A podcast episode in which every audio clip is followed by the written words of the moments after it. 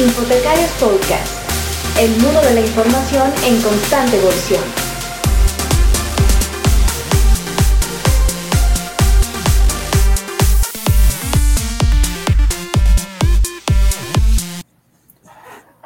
Hola, ¿qué tal amigos? Muy buenos días, buenas tardes, buenas noches, en función de dónde nos vean o dónde nos escuchen. Es para nosotros un gusto, los locos del podcast, volver nuevamente por aquí. Hoy nos acompañan eh, del equipo de Infotecarios mi buen amigo Santiago Villegas, empezando de, mi lado derecho en pantalla. ¿Qué tal, Santi? ¿Cómo estás? Muy bien, afortunadamente disfrutando hoy de un bonito día de sol en Cali, Colombia, todavía en confinamiento, pero las cosas mejorando afortunadamente y veo dos caras conocidas muy interesantes además aquí, Saúl, eh, Antonio de nuestro equipo y Ana, pero voy a dejar que Antonio presente a Ana porque si no yo me extiendo un montón por cómo la quiero. Entonces, Antonio, ¿cómo va todo por México?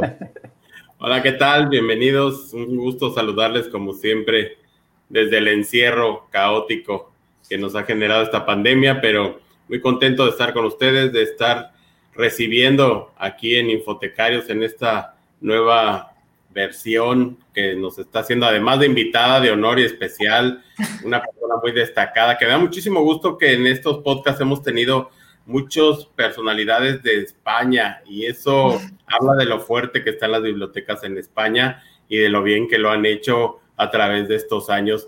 Pues nada, es un honor para mí presentar a Ana Brol y nuestro querido amigo Saúl nos va a brindar su una parte de su pequeño, extenso currículum y vasta experiencia en las bibliotecas. Bienvenida, Ana, un gusto tenerte en Infotecarios.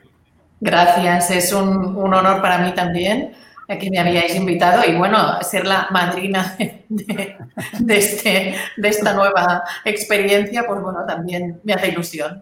¿Por qué no? Buenísimo. ¿no? Y además mencionarles que, que Ana, como bien mencionaba Toño, tiene una amplia experiencia eh, regularmente nos falta un poco aire al momento de estar mencionándolo, pero les voy a contar un poco. Eh, Ana es directora de Innovación y Comunicación en la Red de Bibliotecas Públicas de Barcelona. Es diplomada en Biblioteconomía y Documentación, licenciada en Documentación. Es posgradada en Nuevas Tecnologías, eh, de igual manera en Comunicación y Marketing. Y bueno, se ha desarrollado en el área de bibliotecas públicas, particularmente en Cataluña. actualmente coordina el programa de alfabetización y capacitación digital y el, y el programa de Bibliolab, yo creo que este es muy conocido por, por muchos los que estamos del otro lado del charco, los que están del otro lado del charco y también de este lado. Y bueno, también se desarrolla por allí con temas de comunicación y redes sociales. me falta un poco de aire. ¿Qué tal? ¿Cómo vamos, Ana? Muy bien, muy bien. No, no, no, no. Además, ojo, no sé si ustedes se dieron cuenta, pero Ana, bueno, nosotros hacemos un pequeño, como buenos bibliotecólogos, hacemos un pequeño proceso de investigación. Entramos a tu, a tu página en LinkedIn. Yo entré eh, y me di cuenta, porque hace mucho no entraba a LinkedIn, pues que estábamos ahí conectados. Eh, y, y, me di cuenta que estás eh, o estás cumpliendo una cifra muy interesante: 11 años y 11 meses en la red de bibliotecas. Así que, ah, pues, felicidades. Ese 11, 11 11-11. Es un número interesante, ¿no? Sí, sí, exactamente. Mira, ni, me había, dado cuenta. LinkedIn no me ha avisado. O sea que... Ya ves. y, tú has visto que hay, hay una cantidad de memes en torno a 11-11. La gente escribe, yo no sé por qué, o sea, no sé por qué escribe 11-11 cuando son las 11 y 11 en algún lugar y, pide un deseo. Así que, pues, pidamos el deseo de tenerte en innovación de bibliotecas muchos años. Muy bien, bueno, muchísimas gracias. Esto amerita un aumento salarial, claro, a sus viendo. Bueno, me, falta otro añito para otro trienio. Es, así es, exactamente. Bueno, eh, Ana, pues has hecho muchas cosas muy interesantes, pero Saúl mencionaba unas, una, una que en particular eh, nos ha llamado mucho la atención desde Colombia, lo digo porque muchos bibliotecarios colombianos están conectados con ese proceso eh, en el que tú eres mentora y, partícipe de los laboratorios biblioteca eh, con el Media Lab Prado. Cuéntanos un poquito de esto, eh, ¿qué es eso de laboratorios biblioteca y, en qué papel interviene la red con el Media Lab en este programa? Bueno, el, Laboratorios Bibliotecarios es una iniciativa del Ministerio de Cultura Ah, eso lo está coordinando Diego Gracia. Y bueno, él está, empezó, empezaron a hacer, ah, digamos, ah, una especie de encuentros en, en Media Prado, eso está, esto lo hace el Ministerio de Cultura, la Subdirección General de Bibliotecas con la gente de Media Prado, pero mm, empezaron, digamos, eso, con unas conferencias sobre temas de innovación, charlas, y ya el año pasado, en noviembre del año pasado, a, Diego pues se le ocurrió que no se podía hablar de innovación sin una parte práctica, ¿no? Entonces, ah, lo, que, lo que él trabajó fue ah, empezar a hacer unas, como una convocatoria de laboratorios ah, para que diferentes profesionales de bibliotecas o de otros ámbitos, o sea, porque en el ámbito de innovación no tiene por qué ser solo bibliotecarios, hicieron una convocatoria pública, que en eso Media Lab Prado pues, ah, que es Marcos García, el, director y, el, también el impulsor de este proyecto, pues él, él utilizó esta metodología que era hacer una convocatoria abierta a bibliotecarios y profesionales del mundo que fuera ah, para trabajar en un proyecto común. Ah, había equipos que eran lo que llamábamos los promotores. El promotor siempre tenía que ser alguna biblioteca entonces, eh, presentaba un proyecto, un proyecto donde quería hacer un prototipo, trabajar diferentes cosas, pues se trabajaron desde temas de edificios, desde temas de, de, servicios a personas con discapacidad.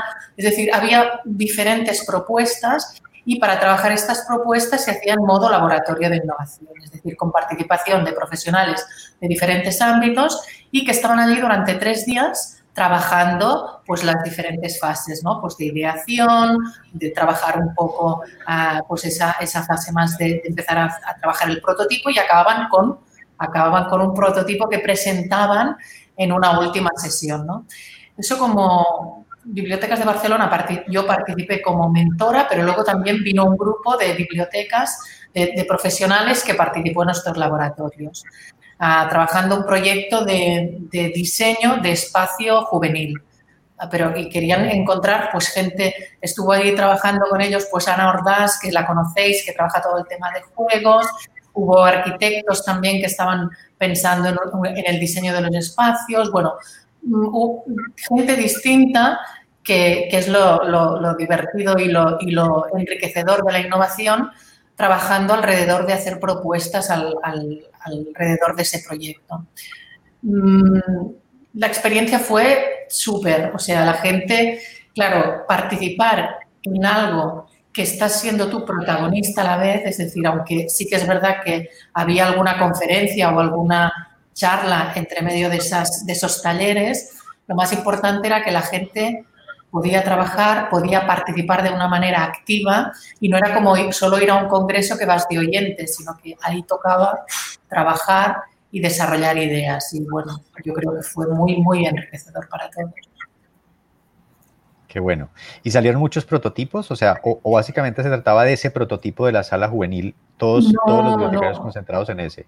No, había nueve, nueve proyectos. Había uno que era con un trabajo para diseño de, digamos, de, un, de servicios para personas con discapacidad, pero en la que ellos, es que además ese fue muy interesante, eran, bueno, discapacidad no, este, esta gente era un, un grupo de enfermos mentales que vinieron a trabajar ellos el prototipo y era un servicio pensado para ellos. Ese, ese, fue de, bueno, de ponerte a wow. realmente, porque Participaron esos usuarios en el prototipado de servicios de cosas en los que ellos quieren participar.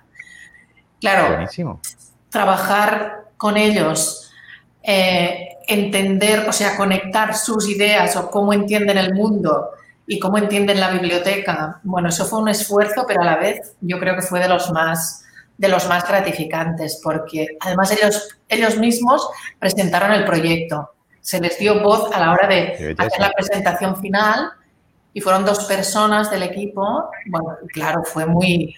Ellos se sintieron como, decían que claro, que nadie les daba ese protagonismo, ¿no? Y bueno, a, nivel emocional fue muy fuerte también ese, ese proyecto.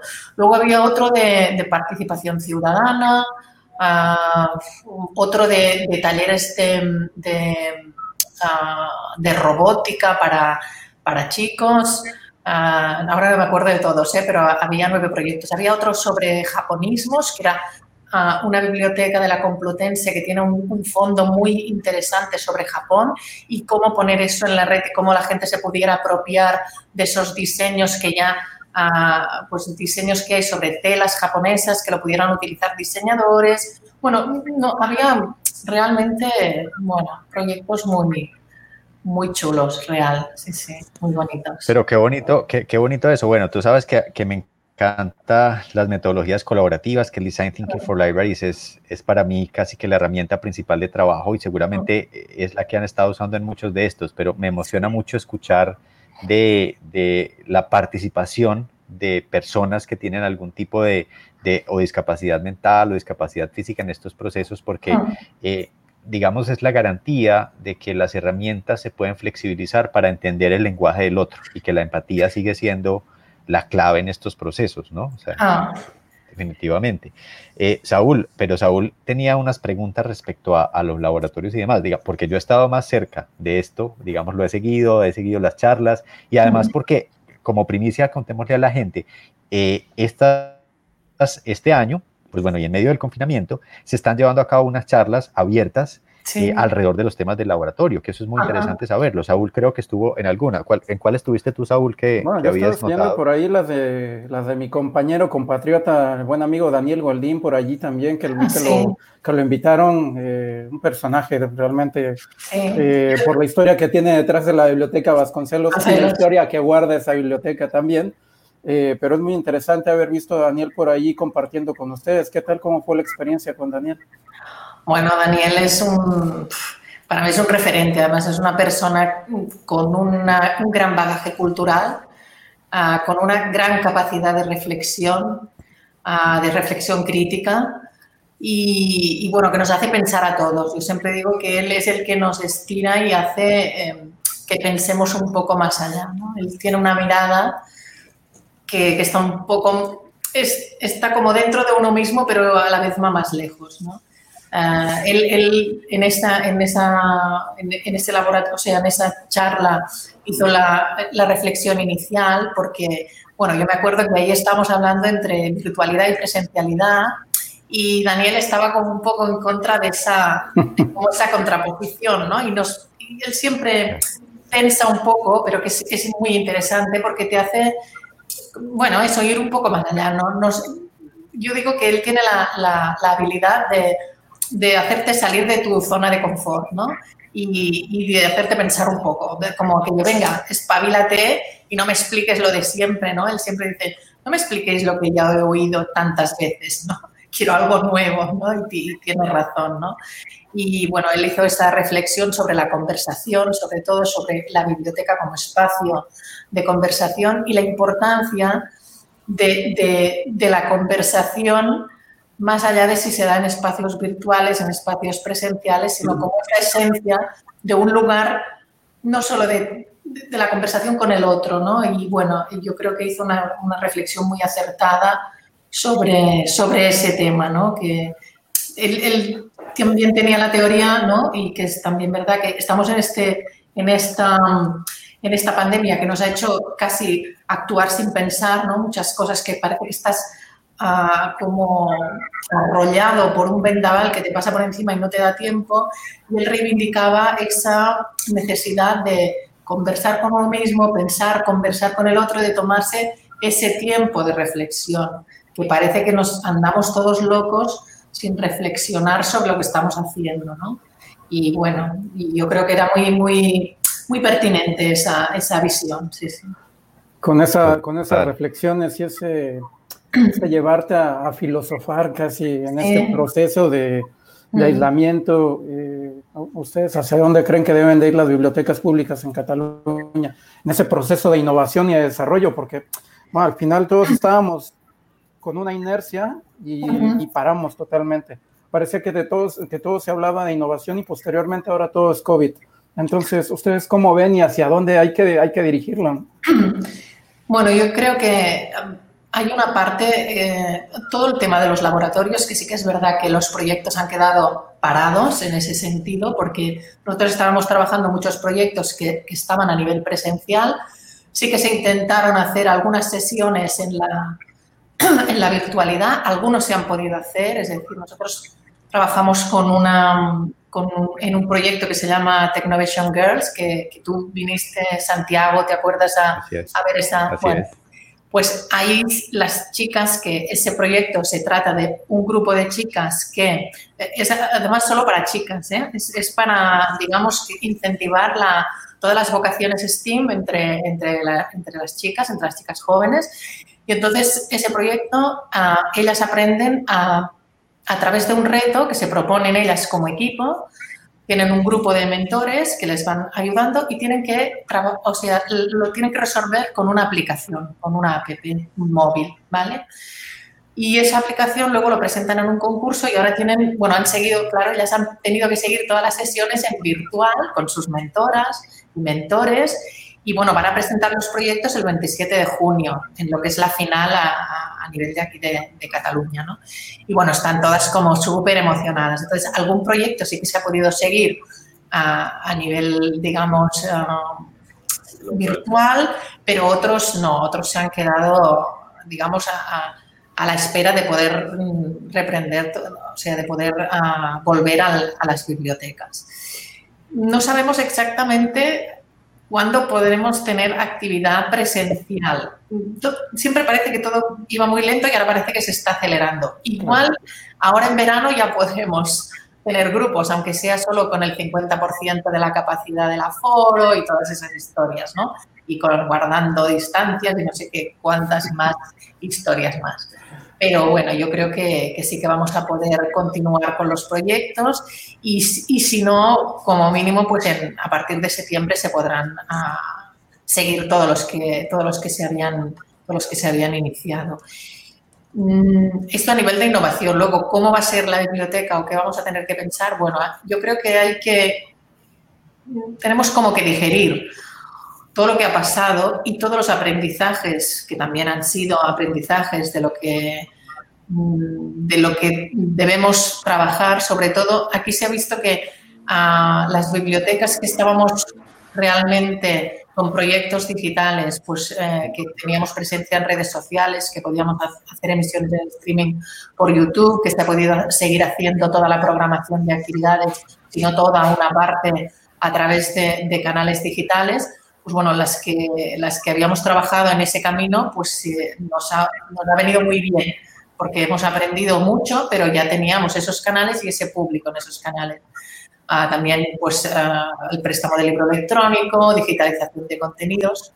Ah, y en eso hay que seguir trabajando. Y lo decía el otro día un poco, no es, no es una contraposición entre digital y, y presencial, es simplemente vías, o sea, canales diferentes, pero que, hay que tenerlos abiertos todo, ¿no? Porque a veces ese canal digital nos salva cuando el presencial no está y al, revés, ¿no? O sea que ni, ni, sin uno ni sin el otro, ¿no? Con, los dos. Claro. Ana, de la mano bueno, yo estoy... este tema y con base a la experiencia que tienes en comunicación y imagen eh, corporativa, eh, ¿Cómo consideras que vaya a ser esta evolución en el consumo de la información por parte de los usuarios? Porque si bien las bibliotecas universitarias tienen público cautivo que se va a adaptar con base al regreso a clases, ¿no? Pero las bibliotecas públicas, ¿tú crees que esta nueva eh, pues, forma de consumir información, que los que faltaban por integrarse a, las tecnologías lo, lo, han estado haciendo a lo largo de esta pandemia, ¿crees que nos afecte en cuanto a los públicos, a los servicios? ¿O, cuál crees que tú, cómo, visualizas el futuro de, esto? Bueno, yo creo que nos hemos visto todos obligados a consumir digital porque no había otra, no había otra, ¿no? Y, pero siguen habiendo muchas desigualdades también en el acceso al consumo, que eso hay que tenerlo también muy presente, ¿no? Y como biblioteca pública, sobre todo. Yo creo que hay una cosa que el público nos va a, a demandar, que es calidad en, los contenidos. Es decir, ahora no se van a conformar con cualquier cosa. Han visto, yo creo, también las posibilidades que da los contenidos digitales. Ha habido un exceso también de mucha oferta, de cosas de, todos los niveles. Y lo que nos tenemos que concentrar es realmente por ofrecer ah, contenidos de calidad y que tengan sentido en la lógica de nuestros objetivos. ¿no? Mm, yo creo que hay un público ahí que, realmente consume este, este, tipo de información, otro que lo ha conocido y otro que simplemente ni se ha acercado ni le ha interesado, también es verdad. O, por, porque no tenía posibilidades o simplemente hay gente que te dice que, que no le interesa, ¿no? que no que él lo que quiere es que, o ella, que, que, volvamos a la biblioteca y, y seguir con, con, con, con, la comunicación en, en presencial. ¿no? Bueno, yo creo que, hay que habrá que irse adaptando y viendo quién, quién está en cada medio y cuáles son los contenidos para cada público, porque seguramente no son igual. Nosotros ahora hemos hecho una, digamos, una traslación, ¿eh? es decir, todo lo que teníamos programado uh, en, los canales presenciales lo hemos virtualizado o digitalizado, pero yo creo que nos falta adaptación también de ver si realmente ese público que está en el canal digital Ah, quiere los mismos productos o quiere otras experiencias, ¿no? O quiere disfrutar de otras experiencias. Bueno, hay que, hay que ir viendo, hay que ir viendo lo que... el desarrollo. Muy interesante lo, lo, que dices tú, de, eh, digamos, respecto de estas personas que en medio de la transformación digital obligatoria que, que estamos viviendo las bibliotecas, porque creo que no, no, hay otra forma de llamarla sino obligatoria, eh, también surgen, surgen eh, bueno, o, de alguna manera se intensifican estas personas que dicen, pues yo no quiero pasar a lo digital, ¿cierto? O sea, yo básicamente no me siento cómodo y tienen todo el derecho de hacerlo. Eh, la respuesta que tendremos que dar las bibliotecas también es manteniendo esa línea de empoderamiento que, que tenemos como entre nuestros objetivos, es cómo resolver ese problema bueno, no lo llamemos problema, llamémoslo reto, cuando estamos en un, en un, contexto 100% digital o 100% remoto, mejor, porque no tiene que ser digital, eh, cómo resolverlo para esas personas que no quieren entrar en el mundo digital, pero que exigen pues un servicio bibliotecario remoto para estas circunstancias. Eso lo voy a dejar simplemente en el aire, porque estaba buscando, me, me, gustó mucho que me mencionaras las Technovations, estaba buscando eh, el, el enlace de Technovation que por aquí lo tengo, porque creo que, creo que van a, transmitir el, eh, el evento, ¿no? En technovationchallenge.org. Sí, sí, Muy bien. Yo voy a copiarlo aquí en, el, en, nuestro chat para que en un momento lo ponga en un banner Saúl, eh, por, para que la gente pueda entrar a verlo, porque es, un evento muy bonito, es muy inspirador. Yo tuve el placer de estar viendo a varias de las mentoras, entre las que está Ana, eh, y se da cuenta uno de, de, de cantidad de cosas es un poco lo que nos pasó con el racismo, guardando proporciones, que ahora con el, con el, con el Black Lives Matter nos dimos cuenta que todos teníamos eh, unos microracismos, o sea que finalmente en la cotidianidad uno no se da cuenta. Y esto nos pasa también con, em, con, muchas de las actitudes machistas cotidianas eh, que tienen que ver con cosas tan simples como reconocer el valor de las científicas en, en los distintos aportes que, que han hecho a, a, la tecnología, a la ciencia, en la humanidad. Esa fue una ponencia que estuvo también en, en, el, en, el, evento de innovación en bibliotecas que, tuve el placer de estar en Barcelona y luego en Technovation Girls, o sea, estuve en ambos. No recuerdo el nombre de la profesora Nuria, Nuria Salán. Nuria Salán. Gloria Salán. Nuria, Nuria. Nuria, ah bueno, Nuria, Salán, sí, recuerdo exactamente. Muy bien. Es impresionante, es inspiradora y creo que hay que eh. ver esos, esos posts que pone Nuria. O sea, solo quería contar eso porque creo que tenemos, un, tenemos una, una deuda, una deuda grande, eh, ah. y más aún si somos bibliotecarios, porque hay que reconocer que el mundo de las bibliotecas es, un matriarcado en el que hay que reconocer ese valor, ese valor, porque si ustedes pasan eh, a observar la teoría de la documentación y, la, y, y las ciencias de la información, curiosamente, aunque las bibliotecas son un matriarcado, eh, muchos de los representantes son masculinos. Entonces uno dice, no, no tiene sentido, tiene que haber, tiene que haber mucho aporte, ¿no? Mucho aporte eh, de las mujeres que estamos invisibilizando de alguna manera. Siempre decíamos que hay mucha bibliotecaria y mucho jefe. muy bien, ese es otro tema. Ese es Pero otro bueno, tema. Muy eso bien. está. también, bueno, hay muchas. Eh, yo, a, a tenor de lo que decías de Nuria, Nuria Salán, que es esta profesora de, la Universidad Politécnica de Cataluña y que ella es una defensora de, las vocaciones de, digamos, de, las mujeres y de ese reconocimiento, ¿no? porque ella dice que, realmente está invisibilizado.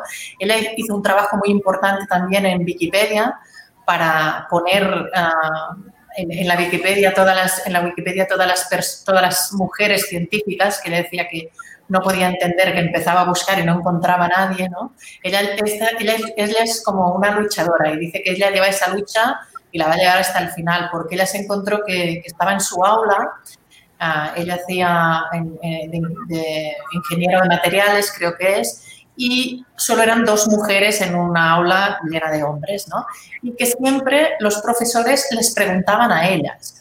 Y era también, ella veía ahí como una intención de, para ver si realmente eran como ese, esa actitud más paternalista de, chicas, ¿lo habéis entendido? Porque claro, igual no lo entiendes, ¿no? Y ella era como, eh, eh, sacó la mejor nota de su promoción, dice, gracias a esos profesores que siempre me estaban preguntando y yo por orgullo y por, pues sabía, me va a tocar a mí, pues ella decía, claro, me sabía más que nadie, por eso saqué la mejor nota. Dice, o sea que gracias a ese micromachismo, sigo mi, mi, carrera con, con, con matrícula, ¿no? Pero bueno, que es verdad que que, a veces no nos damos cuenta, es, la propia sociedad, yo también entiendo, ¿eh? que a veces es, ah, bueno, pues uno no, tampoco a veces no es el, ese profesor no tiene ninguna intención, pero sigue patrones y modelos que, bueno, que hay que, que hay que revisar, hay que revisar. Totalmente de acuerdo, así es. Y revisemos esos modelos, aprovechemos estos espacios de reflexión y autorreflexión que tenemos a propósito de todo lo que nos invade hoy eh, y, realmente pues tratar de cambiarlos. Eso es fundamental, repensarse. Bueno, Ana, pero, pero otra vez, no me puedo quedar conversando contigo todo el día porque yo sé que Antonio... Sí, yo quiero hacer otra pregunta, yo quiero hacer otra pregunta. Exacto. Y Antonio lanzó, unos, Antonio lanzó unos servicios, sí, eso nos pasa. Antonio lanzó unos servicios muy interesantes en sus bibliotecas a, propósito, bueno, Antonio está en, una, en, en un entorno académico, o sea, en un entorno de, bibliotecas académicas, que eso es bien interesante. Eh, pero Antonio ha lanzado pues unos servicios eh, digitales a propósito de esto y seguramente él nos puede contar un poco de lo que ha pasado y las preguntas que tienes para Ana, Antonio, ¿no? Sí, a mí me interesa mucho y me, me, llama mucho la atención el perfil de Ana por, por esta especialidad que tienes en comunicación que yo creo que no, ha sido un tema que ha adolecido a lo largo de la historia de las bibliotecas, el que el bibliotecario no tenga esa capacidad de comunicar lo que está haciendo. Y me gustaría que, que, nos brindaras esa parte de en qué te ha servido especializarte en estos temas de comunicación de imagen corporativa para mejorar los servicios bibliotecarios. Bueno, um, yo creo que para, más que para mejorar los servicios bibliotecarios, lo que nos damos cuenta es que estamos haciendo realmente unos, estamos desarrollando servicios y proyectos de calidad y que mm, nos falta, eh, digamos, esa comunicación o ese hacerlo llegar no solo al público en general, sino también a los medios de comunicación. Yo creo que las bibliotecas ah, adolecemos de poca presencia en medios de comunicación y, hay una parte que es fundamental, que, que, bueno, que hay que trabajar para, generar contenidos también, ¿no? Y, dar, o sea, no, uno no puede esperar que una televisión o que un medio de comunicación le venga a llamar a la puerta, uno tiene que ser activo y entonces esta, esa capacidad, mm, somos como más, mm, digamos, e, e, e, el mundo bibliotecario somos como mm, no tan activos en ese sentido. Nos parece que, bueno, lo nuestro igual no es tan importante, ¿no? Hay este, como a veces esa, esa sensación de que de que, bueno, tampoco hace falta comunicar tanto, ¿no? Como, si fuéramos a molestar por comunicar, ¿no? Algo así. Y bueno, yo creo que son... Hay la comunicación con los usuarios, esa es muy importante y esa es una parte eh, que hemos trabajado y, y, hacer llegar toda esa información, pero lo que estamos ahora, digamos, trabajando más es todo el tema de, de la comunicación con, con, los medios, ¿no? Que esa es también muy interesante, porque si, si sales en, en, medios de comunicación, si las bibliotecas, sus proyectos salen en medios de comunicación, también llegan a un público mucho más amplio y más allá de, de los usuarios, ¿no? De los usuarios que ya tenemos, pues o con carnet de bibliotecas o porque se han apuntado a, a, nuestra, a nuestras listas de, de, comunicación con los boletines electrónicos o porque son seguidores nuestros en redes sociales, el impacto que tiene un medio de comunicación, pues eso, audiovisual o, en prensa, eh, es, un impacto mucho más grande y realmente llegas a mucha, a mucha más gente. Sí, finalmente les generas un sentido de pertenencia a los usuarios a través de, estas, de este tipo de campañas. Sí, bueno, y hay que trabajar mucho eso, los dossiers de prensa, con datos, con, no con cualquier tontería. O sea, ahora, por ejemplo, nosotros vamos a empezar a lanzar a partir del 2 de julio lo que son actividades en línea a las 10 de la noche. Le vamos a llamar la hora golfa. Pues bueno, claro, entonces eso mm, nos ha parecido que de cara a comunicación es muy interesante. Entonces ya estamos preparando el dossier em, con todo, bueno, con todos los primeros programas y, bueno, esperemos que, tenga también un digamos, una, ahora no me sale la palabra en castellano, una...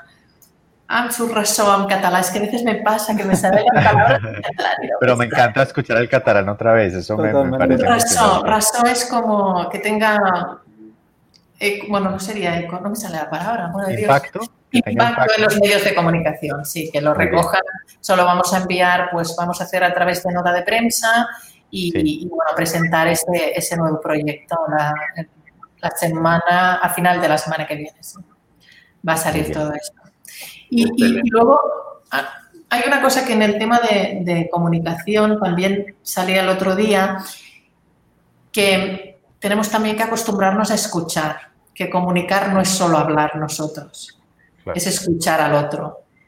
Y escuchar también qué es lo que el otro quiere saber de nosotros, que eso es, difícil. Uno sabe lo que quiere que, que sepan los demás, de uno mismo o de una organización, pero digamos que el reto está en saber qué quieren saber de ti, qué, qué, qué, les interesa a los demás sobre ti. Y para eso hay que escuchar, hay que escuchar qué es lo, más qué es lo que puede acabar interesando, ¿no? Y ahí tenemos un reto también en escuchar qué, qué, quieren saber los demás de nosotros, no solo yo, yo, yo, qué quiero explicar de mí, ¿no? Yo creo que es un tema bien importante. Sí, el tema, el tema de escuchar es, es, interesante porque finalmente, pues la biblioteca está para ayudar eh, a su comunidad. Entonces, regularmente lo que queremos es vender nuestros servicios o llevar nuestros servicios, pero nunca escuchamos cuáles son sus necesidades realmente. Y ahí la biblioteca, cuando escucha realmente a su comunidad, entonces sí comienza con ese proceso de transformación social que, que tiene como función la biblioteca también. Yo creo que sí. Sí que lo escuchamos, pero escuchamos poco o con poca conciencia de lo que significa escuchar. Y eso se un poco más en las bibliotecas universitarias que en las públicas. En las públicas todavía hay un poco más de contacto personal y eh, te interrelacionas más con el usuario, pero en la biblioteca universitaria, como hay un desarrollo de colecciones que va ligado a los programas educativos, dan por un hecho que ese es el servicio que necesita el usuario y no siempre es así. Los jóvenes hoy tienen otros hábitos de, estar y de visitar la biblioteca, ya no es igual que, hace años. Claro, yo creo que hay que fomentar esos espacios de participación y de pero de participación real, o sea, no, no, por pose, porque a veces estamos con modas, ¿no? Parece que ahora, ay, bueno, hay que participar. No, no. La participación implica un compromiso por todas las partes que participan y un compromiso también de aceptar las propuestas del otro y de incorporarlas. Entonces, si cuando uno abre esos espacios de participación o en los laboratorios, lo que tiene que tener muy claro es que van a haber propuestas que igual no estaban en tu cabeza o en, o en tu línea, pero que también hay que aceptarlas y hay que tirarlas hacia adelante, porque si no al final si la participación solo se convierte en que cojo de la participación lo que me interesa para mí, previamente lo tenía planeado, al final la gente no quiere participar porque dice, bueno, ¿para qué? ¿Para qué voy a participar aquí si al final no me van a escuchar? Entonces, es, yo creo que es muy interesante estar cuando eh, son actitudes, o sea, cuando uno está en un proceso de participación, de colaboración, de coworking, de trabajo con los demás, eh, tiene que estar abierto también a propuestas inesperadas y no siempre mm, lo que a uno le gustaría que pasara. Y, eso también hay que tenerlo, bueno, ese respeto al otro, ese respeto a que hay propuestas con las que tú no cuentas, pero que son también muy válidas, ¿no? Y reconocer al otro, reconocer y darle el poder. Yo digo que siempre innovar es dar el poder al que tienes enfrente. Porque si no cedes el poder, no es una relación de poder, tiene que ser una relación de colaboración y de colaboración real y de entenderlo así. Y a veces, bueno, en las organizaciones tenemos esas, también esos mm, mecanismos heredados, ¿no? Que como soy la organización, yo ya te diré qué es lo mejor o, cómo vamos a trabajar, ¿no? Y eso hay que, eso hay que quitárselo de encima, porque si no, no se puede colaborar de manera sincera, por entendernos. Claro.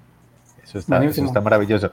Yo creo que, yo creo que eh, en, resumen, esto también lo, decía mucho Daniel en la, en la sesión de, laboratorios bibliotecas, em, pues de, la capacidad de la escucha, del, entender que el otro es un interlocutor válido em, porque tiene sus perspectivas propias, porque tiene un desarrollo personal, histórico, sociocultural que, que, que digamos, tiene derecho a tener y que ese, ese tener derecho al otro es el que nos permite escuchar profundamente y se conecta otra vez con lo que mencionaba, que creo que es lo que identifica tu trabajo. Si yo, si yo tuviera que definir en una palabra eh, alguna cualidad que, que alcancé a, a detectar en, en, la visita a las bibliotecas que, que, tuve el placer de, de, tener a tus bibliotecas allá en, en, Cataluña, creo que es la empatía, creo que es la, la capacidad de, de, de escuchar a tus bibliotecarios, pero también escuchar a tus públicos y de, eh, por tanto, desarrollar servicios que respondan a esas realidades particulares, ¿sí? Aun cuando la realidad no, eh, no le toque a uno directamente, ¿cierto? Es decir, quiero decir, no, no sea parte de la, de la, realidad propia, que eso, eso es la escucha llevada a otro nivel, ¿cierto? Es la escucha llevada a la acción, que creo que es también lo que nos ha faltado en bibliotecas. Sí, yo creo que, y además una ciudad como Barcelona, que tú pudiste ver que hay ah, bibliotecas muy distintas, en barrios también muy distintos. Así es. Ah, la capacidad de adaptación de cada uno de los equipos es esencial y la, la adaptación al territorio. O sea, la gente que trabaja en bibliotecas ah, tiene una capacidad muy grande de adaptación a, a situaciones muy diversas. Y una ciudad como Barcelona tiene situaciones muy diversas dependiendo de los barrios donde esté la biblioteca. Y, eso es un valor muy, muy importante de, las, de la red de bibliotecas de Barcelona, esa adaptación al territorio y esa conexión con todo lo que pasa en el territorio. Por eso también, eh, cuando hablábamos el otro día de, de presencialidad o virtualidad, digo, sí, sí, virtualidad, pero siempre adaptada. La biblioteca está tocando ah, con los pies en el suelo, de alguna manera está arraigada en un territorio concreto, con unas ah, necesidades muy concretas también de la gente que vive allí. Y eso no hay que perderlo de vista. Ah, uno puede ofrecer servicios virtuales, pero teniendo en cuenta que al final son personas terrenales que están en, situaciones distintas, ¿no? Dependiendo. y eso eso tampoco se puede perder de vista. Yo creo que Bibliotecas de Barcelona lo ha tenido claro desde el principio y esa idea de territorialidad y, cercanía, o sea, proximidad a, las personas es bueno, uno de los valores que, nos caracteriza y que, que, creo que tenemos que seguir, conservando. Maravilloso, maravilloso. Pues deberíamos copiar, eso sí, se puede copiar y pegar, porque ese es un valor, ¿no? ese es un propósito, ese no es, esa no es una metodología, es un propósito que deberíamos eh, de alguna manera apropiarnos de él en, muchas bibliotecas en el mundo. ¿no? Y que seguro que muchas ya lo hacen, eso estoy, estoy segura. También, también es cierto, también es cierto.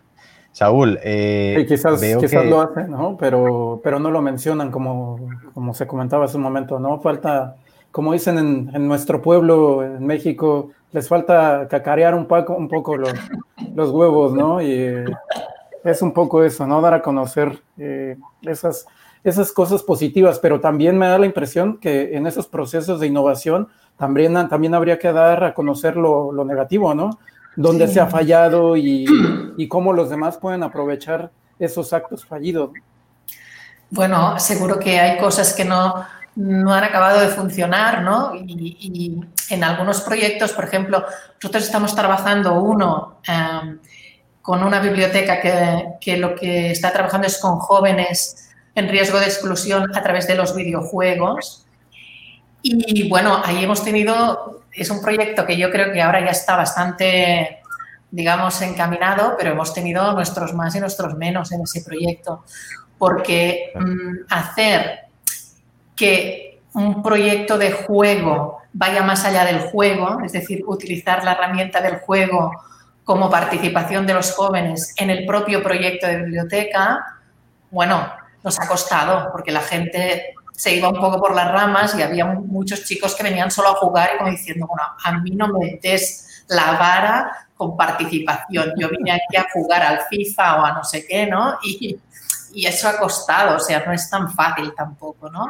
Encontrar también eh, los mentores que, que sepan llevar el juego a un proyecto de desarrollo personal y que no sea solo jugar por jugar, bueno, eso ha costado también encontrar los, los liderazgos dentro de los grupos de los chicos y que acaben no, no participando siempre los mismos, sino que sea realmente una cosa equitativa.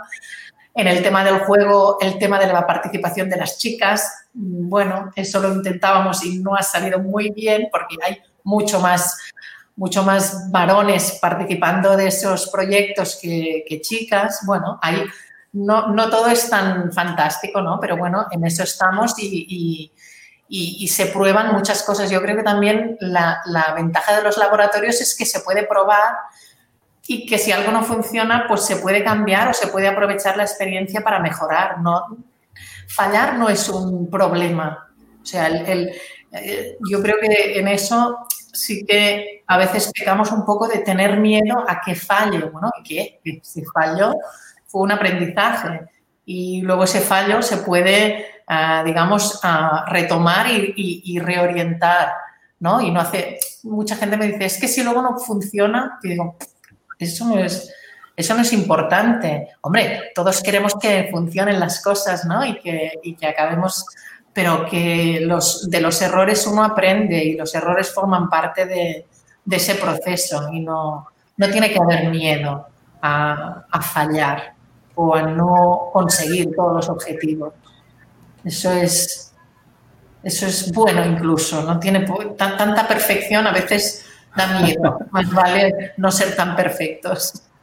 Claro, eso de hablar un poco más de los errores siempre, siempre es bueno, ¿no? No siempre, no solamente hablar de la experiencia que funcionó, sino hablar de esto que, que puede que falle y, y, bueno, ahora que decían eso de copia y pega, pues bueno, también cuando llevamos eh, ciertas prácticas a otros entornos o a otras latitudes, también es que puede, podemos encontrarnos con otras variables que pueden hacernos que, el mismo proyecto falle cuando ha tenido éxito en otra latitud finalmente. Sí, sí, seguro, seguro. A propósito de errores, me caí por algún motivo, pero era que quería estar al lado de Ana, o sea, simplemente quería quedar al lado de Ana. Entonces, me caí de, de, StreamYard y me cambié de lado. No, pero hablando de errores, Ana, porque es importante, es importante eso. Hemos querido hacer en Infotecarios, queremos hacer siempre muchas cosas, a veces no nos da el tiempo o no lo organizamos suficientemente bien. Hemos querido hacer un equivalente a, las Fuck Up Nights, no sé si las conoces, que, sos, que son las que hacen los emprendedores. Eh, eso empezó en México, de hecho, una, una emprendedora mexicana la empezó a hacer, creo que en, California, y es eh, historias solamente de fracasos en emprendimiento.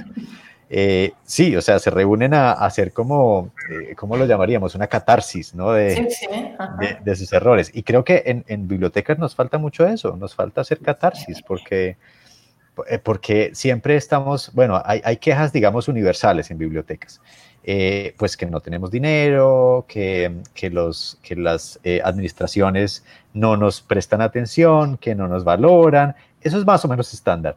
Pero, pero digamos, en términos de los proyectos, no conozco iniciativas que lo hagan. Deberíamos animarnos con el laboratorio, con, con laboratorios bibliotecas, con Media Lab. Hacer un, Eso estaría bien. Claro, un, un laboratorios fallidos. Exactamente, así es. Vamos a, vamos a dejarlo de tarea porque creo que hay que trabajarle a ese tema. Así es. Bueno, fíjate que en, en la conferencia de Creando Enlaces del año antepasado, sí hubo ese tema de gente de la ALA que llevó a cabo, y el programa de ellos era enfocado directamente a mujeres en la ciencia. y hablaban de las experiencias que habían tenido y, sí se hizo ese, ese, ejercicio de especie de catarsis en donde ellos decían, esto no lo hagan, esto no funciona, esto no salió así y fue muy enriquecedor. Maravilloso. Hay que hacerlo, hay que hacerlo. Pues Ana, como siempre, nosotros nos quedamos cortos de tiempo. Ya yo creo que vamos llegando al, al, final del podcast eh, eh, y seguramente hay algunas conclusiones, sobre todo en tu línea, que es la innovación en la comunicación. Quisiéramos que, que, que nos dieras como unos, unas claves fundamentales, es decir, unas, unas eh, actividades, metodologías, propósitos, si quieres, que tendrían que guiar hoy esas áreas de la innovación por un lado y de la comunicación por el otro, o juntas, como prefieras, para los bibliotecarios, para los bibliotecarios en estos contextos que para mí, Santiago, esto ya no estoy diciéndolo a nombre de nadie, pues creo que será un contexto eh, permanente, es decir, ya lo único que tendremos permanente es esta sensación de que tenemos que tener medios remotos, tenemos que eh, establecer relaciones en donde la virtualidad y la, y la presencialidad son una, la extensión de la otra, donde no hay una competencia, pero en términos de la innovación y la comunicación, ¿tú qué claves le dejas a los bibliotecarios de nuestro podcast? Bueno, yo diría que en términos de innovación hay un tema para mí muy importante que es, que es la actitud personal.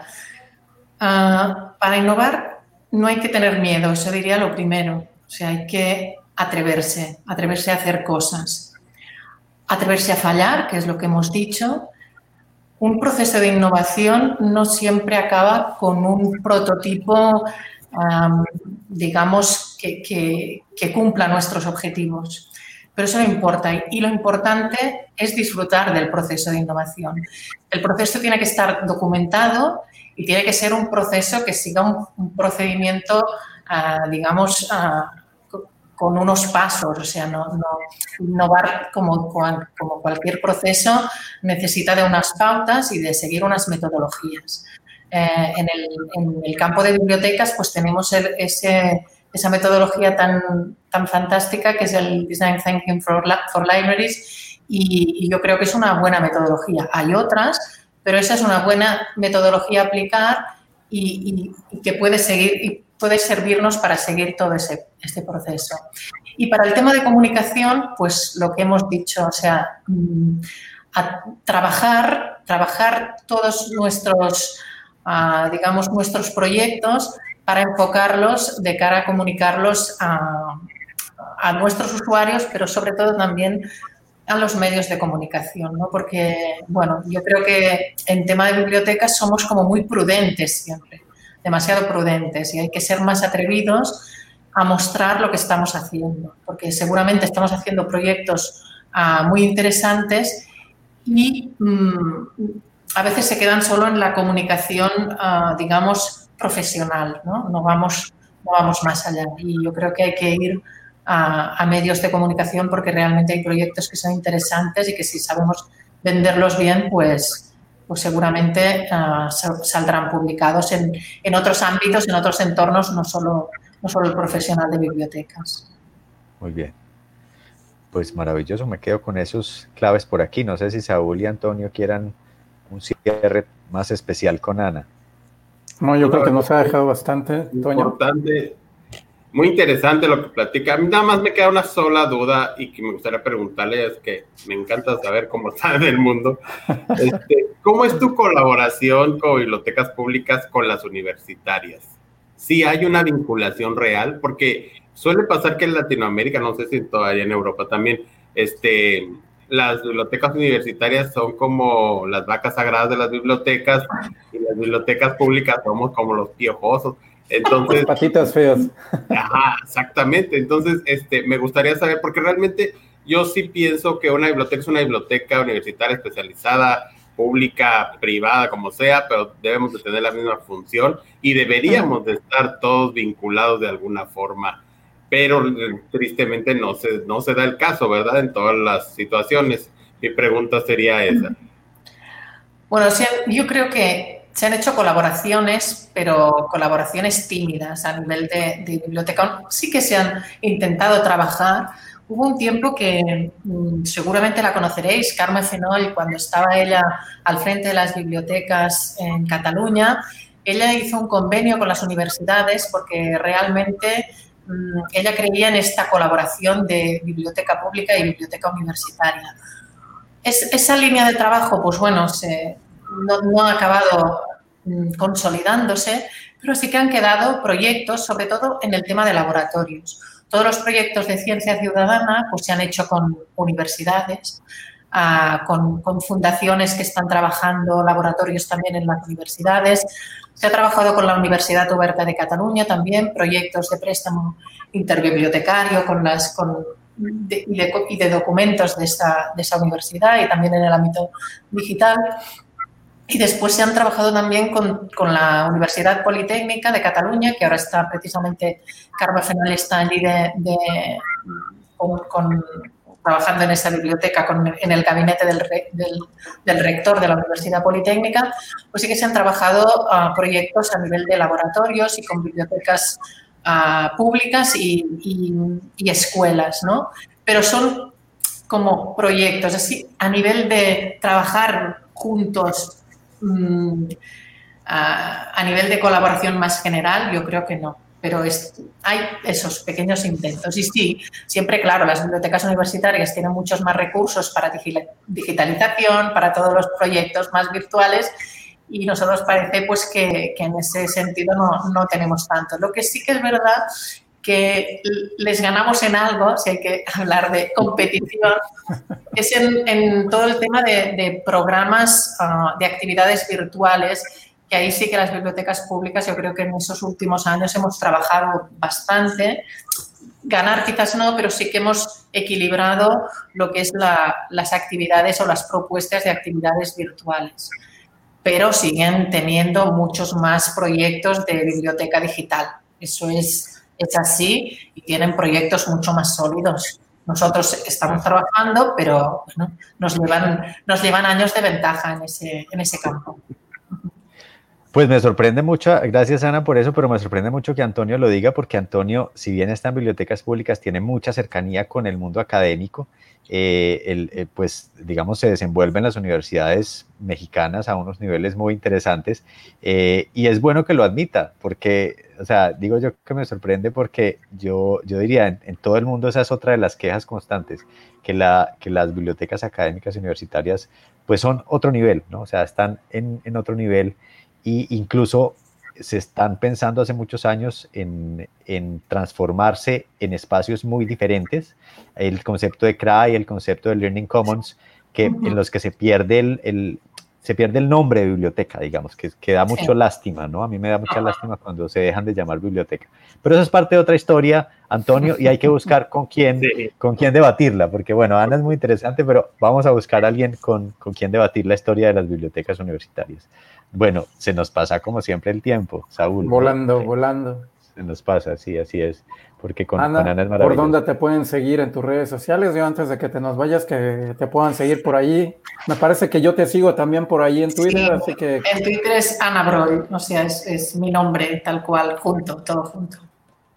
Buenísimo. Eh, Facebook, ¿alguna otra red social? Sí, tengo Instagram, pero no, no, la que más, donde más activa estoy es en, en, Twitter, realmente. Sí, sí, pero tengo Instagram, tengo Facebook, LinkedIn y en todas es el mismo nombre. Buenísimo. Bueno, pues yo creo que vamos, vamos a ir redondeando y cerrando ya esta, esta edición. Si si el, bombardeo de preguntas ha cesado por parte de mis compañeros, yo creo que podemos ir, ir cerrando esta, esta edición. Agradecerte, Ana, por todo tu tiempo y, por todo ese, ese, conocimiento que nos, que nos compartes, eh, aunque sea en este pedacito de tiempo.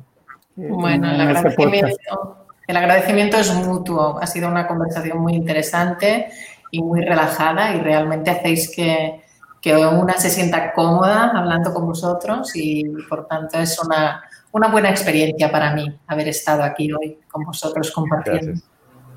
Gracias. Ana. Pues ya sabes, para que invitemos a toda la gente, esto es una conversación informal. Aquí la gente sale y vuelve a entrar solamente para acomodarse al lado del invitado. Entonces, esas cosas nos pasan, ¿sí? Esas cosas nos pasan. Así que un abrazo para ti. Y Antonio siempre tiene una recomendación final muy importante en nuestro podcast. Más que recomendación, quiero agradecerte primero. La verdad es que no hay mejor bibliotecario que aquel que tiene la generosidad de compartir su conocimiento con los demás. Y realmente es un placer haberte tenido aquí. Y a todos los que nos están viendo, ya saben que, pues, si a alguien les cae bien, recomiende el Infotecario. Si a alguien les cae mal, también háganlo, se vale, darle la vida a la gente. Pero el chiste es compartir la información. Así es que ya saben, con tu mejor amigo, tu peor enemigo, comparte este blog. Buenísimo. Bueno, pues hasta la siguiente. Muchísimas gracias. Gracias. Chao, chao. Nos vemos pronto. Adiós. Infotecarios Podcast. El mundo de la información en constante evolución.